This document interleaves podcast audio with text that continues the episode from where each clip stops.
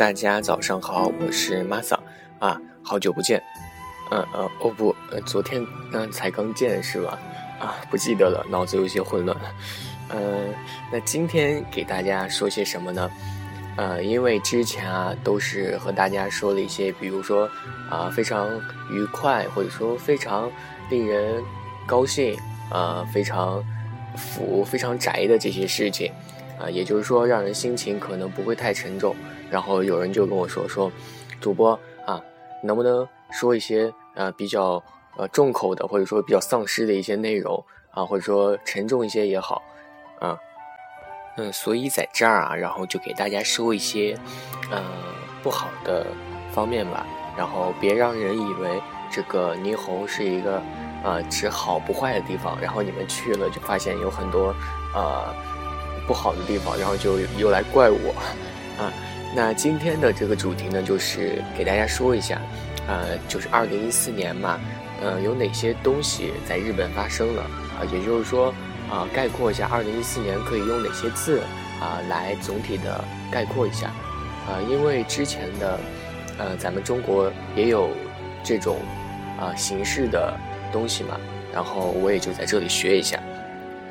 呃，因为这个，呃，有这种大型的网站嘛，大家比较出名的就是这种 RCH，啊，然后也有很多其他那种小型的，呃，或者说网站，啊，比如说这个 Creative 的 Japan，啊，在这个这个公司运营的调查网站，就这个 Wales Note，呃，就在日本啊，就对日本的这个二零一四年啊，可以代表，呃。这个年度的汉字，然后进行了一个调查，呃，这个调查的结果呢，就显示第一名是税，啊，税收的这个税，啊，第二名呢是这个灾灾害的灾，呃，第三名呢则是谎言的谎，然后还有乱啊、伪啊，还有增，啊，这就紧随其后了，啊，对于选择这个税字的这个理由啊，就有人表示，就说今年的啊消费税啊是先是涨到了百分之八。啊，然后又宣布延期，然后上涨到了百分之十。有关这个消费税，其实话题很多，呃，所以它排到了第一名。然后选择这个灾的话，是因为啊，自然灾害比较多嘛，大家也都比较关注，啊，然后比较频发，啊，还有这个谎和这个伪啊，是因为今年出现多次这个政治家还有作曲家造假的事件，啊，啊，比如说比较出名的一个就是。呃，那个生物，我听我们生物老师说的，就是有一个生物的史学家啊，不对不对，生物怎怎么能说史学家？就有一个生物的生物学家吧，然后就发表了一个就是假的一篇论文啊，讲的是一个细胞吧，因为那个细胞并没有啊，他也没有实验过，但是他就发出了那个论文。然后最后被发现之后受到了指责啊，这样的一个造假事件。然后，呃，还有许多之前有那种病毒啊什么的，都是生物学家比较多啊，所以说这个谎和伪是比较出现次数多的啊。还有这个乱啊，是因为当今日本政治的这个局面比较混乱啊，所以说选了这个乱。然后其他汉字呢就并不是太普遍，然后我就在这里啊不和大家说了。呃，也就啊说一下这前十名吧。第一名是睡嘛，然后第二名是灾，第三名是这个假啊，也就是说这个谎。第四名呢就是乱啊，第五呢是伪，完了是增变喷无还有苦啊，这十个汉字啊，大家不了解的可以再来问啊。其实后面的就并不是特别的呃明显了这个特征啊，那。因为之前在这儿说了一些比较啊比较沉重的一些话题，然后，哎，那就为了补偿你们，就就就啊就给大家再来一个比较沉重的话题啊，就是因为咱们国内也有这种事件嘛，就是啊这种食品安全的事件啊，可能有人说我可能不太关注国内的东西，但是啊其实我还是蛮知道的，比如说之前啊好像是黄冈学校吧。啊，因为咱们我小学的时候也被黄冈害过不不少次，这个黄冈的尸体啊，所以我比较仇恨他，我也比较关注他啊啊！听说黄冈的这个食堂曾经捞出过这个癞蛤蟆啊，还是怎么样的啊？所以说，咱们天朝这近几年来的这个食品安全的问题其实还是蛮多的啊，所以说在这里跟大家说一说啊，不要让别人以为好像只有啊咱们中国才有。啊，这样的食品安全其实别的国家也有的啦，啊，只是大家不不怎么了解而已。啊，那在这里呢，就给大家说一下啊，你有可能不知道的日本的两大食品公害事件，啊，就非常严重的公害，啊，可以媲美咱们的三鹿奶粉了，啊，就是零八年的时候，八月十六号，然后这个日本的农林水产部部长啊，太成啊太田诚一就曾经啊发布这个。啊，言论啊，就说日本特别有洁癖啊，本来这个国内用不着担心的，但是这个消费者特特别的挑剔，然后说三道四的，就不得不应对了啊。其实这个日本消费者的挑剔啊，也曾是在经历过了各种食品公害事件啊，也不止指我啊接下来说的这两个大大事件啊，吃一堑长一智了，然后就吃来吃去长成的。啊，其中呢，这个日本历史上最大的食品公害事件就是，啊，六八年的米糠油中毒事件，还有五五年的这个森永砒霜奶中毒事件，啊，啊，接下来啊，马桑温馨提醒前方啊高能，啊，大家这个如果啊不想听这些东西，可以直接跳过啊，就是这样，啊，这个先进一段音乐吧，啊，有点沉重了。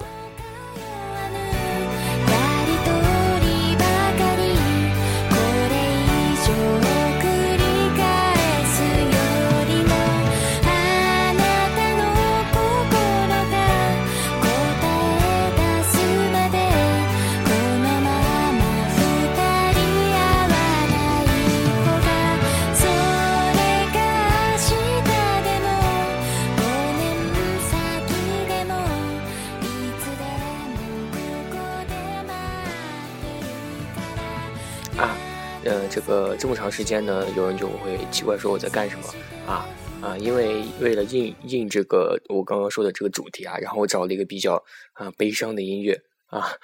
然后这个大家可以来听一下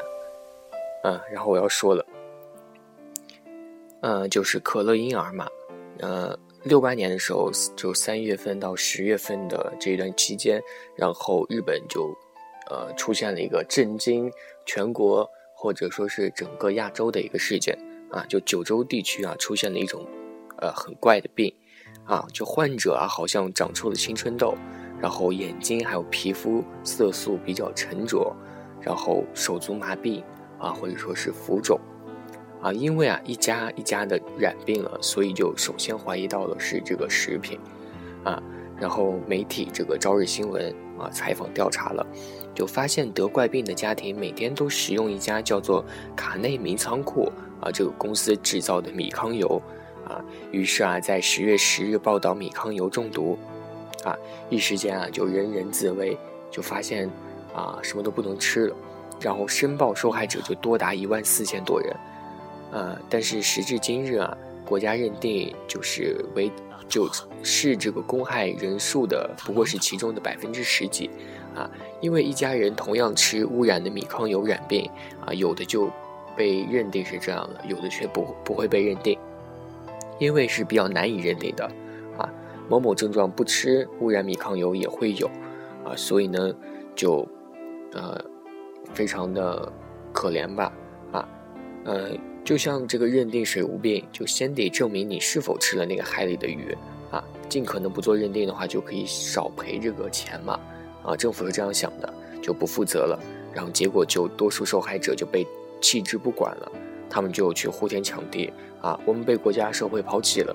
啊，当时是非常悲惨的一件事。然后，米糠油事件最初认为是这个米糠油加热脱臭，然后不锈钢的这个管道受了腐蚀，出现了这种小孔，然后这个 PCB 就渗漏了，污染了这个米糠油。虽然啊，当时人们就不太明白这个 PCB 的这个毒性啊，但是食品卫生这个规定啊，就是食品中毒啊不得混入未允许作为添加剂使用的异物。呃，意思呢就是，呃，我没有让你。啊，添加这些东西啊，如果你这些东西啊，尽管啊就是没有毒的，但是嗯，你也不能添加，就是这样啊。所以说呢，就这些东西就被呃认定是污染了啊，打破了可以说是法律的底线吧。这个厂家知明知道是这样，还要上架啊出售，就缺乏了比较起码的职业道德吧。啊，可以说他的良心大大的坏掉了，或者应该说，那个时候发展经济就压倒一切嘛，因为经济最大，然后人们的良心还没有大大的好起来。这个卡内尼仓库公司就就曾经大做这个假广告，说米糠油有益于美容与健康，然后或者说一天喝一股，高血压见好啊，还有的人说皇后陛下也在吃哦啊这样的广告。啊，然后直到八零年就才有这个原脱臭工厂站出来啊，就坦白事实，说是啊发生了事故，是污染了啊，然后面临这个调查，就有的人员烧毁或者说改动了生生产的这个日志，就记录，就隐瞒了这个真相长达十二年，非常可怕，然后就耽误了这些受害者的治疗吧，嗯，就日本啊。在五四年的时候就开始生产了 PCB，然后四年后这个这个卡内尼的这个仓库也，呃，这个公司嘛就把它当成这个脱臭，啊，产品也因此畅销，啊，其实这个 PCB 的毒性啊，我也查过是并不怎么强的，啊，为什么就造成了如此严重的事件呢？然后当时也有这种报道啊，啊，就是说。啊，八一年发现这个米糠油中毒的主要是因为 PCDF，就是二恶英嘛，属于二恶英，然后毒性是这个 PCB 的几千倍，啊，而且可以残留在肝脏或者说是皮下脂肪当中，然后这个 PCDF 啊是怎么来的啊？是因为这个 PCB 加热得来的，啊，呃是循环加热嘛，因为它在管道中生产，这个 PCB，啊，也就是说 PCB 这个毒性。本来是不强的，你吃了，啊，吃呃很少微量的话，其实是没有问题的。但是就是因为这个管道出现了问题，然后循环加热，啊，就毒性瞬间提升几千倍。嗯，然后就过了十九年吧，然后为了找出真真凶，就花了很长时间，然后受害者就把这个农林部就告上了法庭。呃，之后啊，这个。呃，可以说是天有眼吧，然后就受害者，呃，可以说是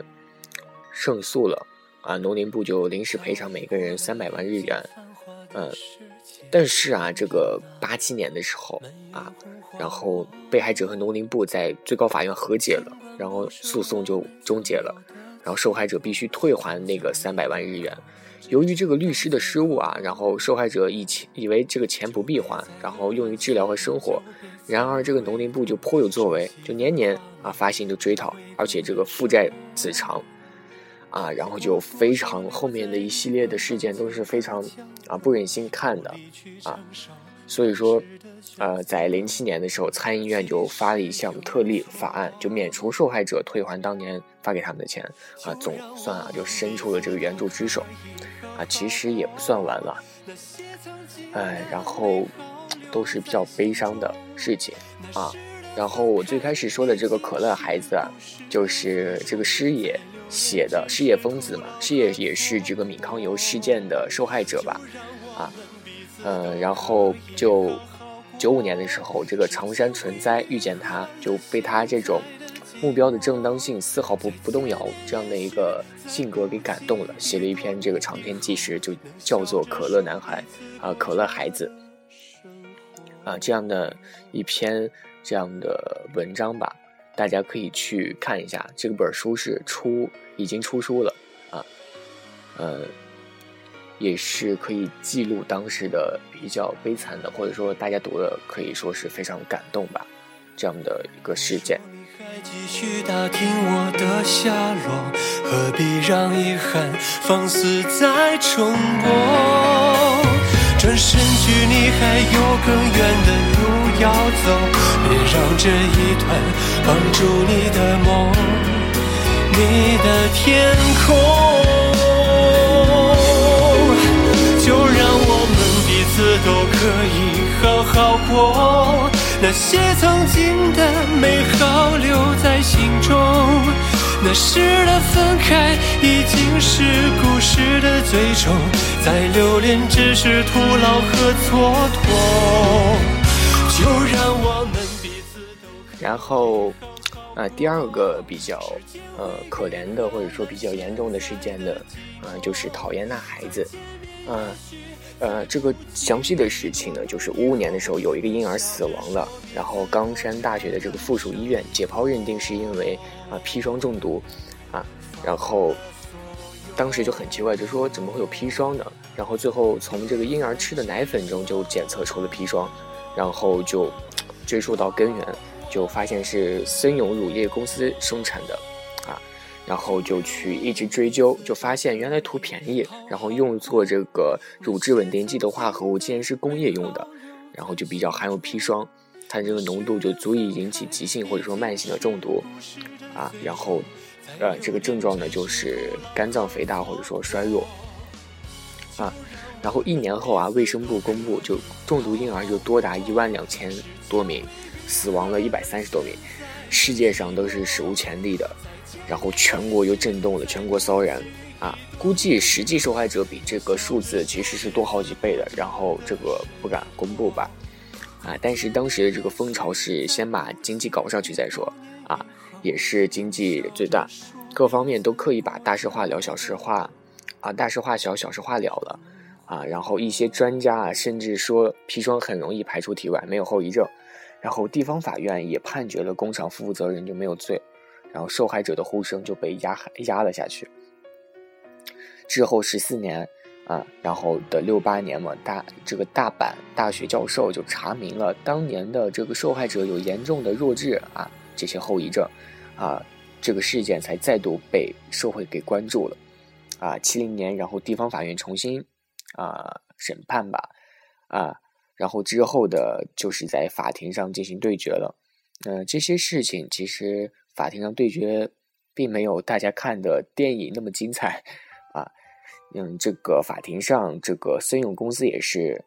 强强的辩解，就相信卖化合物的没必要检查这个质量，啊，然后卖化合物的这个公司说，呃，啊，谁会想到你把这些东西就用于食品嘛？然后森永公司这个态度就引发了消费者的抵制啊，然后企业的形象就大损，从这个乳制品业界啊，第一就。掉到了第三吧，和咱们这个，呃，三鹿一样。当时三鹿奶粉也是，啊，咱们中国的头把交椅吧，最后也是不行了。啊，后来啊，这个位居第一的啊，就是从赶超了森永，然后位居第一的这个雪印乳业公司也发生了中毒事件，啊，然后被这个明治的啊乳业公司超过去，森永又变成了第二，啊，啊，比较逗逼的一件事情。啊，那七三年呢？啊，法院就判定了森永公司负有刑事责任，然后一科长就入狱了三年。啊，当时，这些网上都是有这种黑白照片的，啊，大家可以去看一下，当时是比较悲惨的，也有这种游行啊，或者说怎么样的活动。啊，当时也有很多这种举办了或者说成立了很多这种儿童守护会啊，啊，也出了很多呃法律。呃，当时也是社会上也是比较震惊啊。然后啊，说到这个讨厌那孩子啊，就是长谷川吉平嘛，也是当年的受害者之一。他喝了三罐没死，长大了啊。虽然说身体有了后遗症，比较孱弱啊，但还是算健康的啊。他读了这个呃大学之后，第一个创作欲望就是要控诉毒奶粉，写了那个讨讨厌那孩子。啊，当时就是以自己为原型吧写的一篇小说，呃，非常的呃可以说是非常让人悲伤吧。那个小说写的非常的好，啊，这个作品也曾经被划为社会派，然后获得了新人奖。啊，绘本是给孩子看的，也必须和时代有接点嘛，然后不然就作为一种媒体的东西就比较软弱无力了。然后大家可以去，嗯，找一下这些东西，呃，如果有人感兴趣的话，可以去看。啊，那今天给大家就说这么多。啊，呃。这个史无前例的给大家说了一些这些悲伤的东西，大家，呃，啊，啊，我也没有没有什么话说了，啊，也只希望大家把心态看好一点，咱们的国家还是非常美好的，嗯。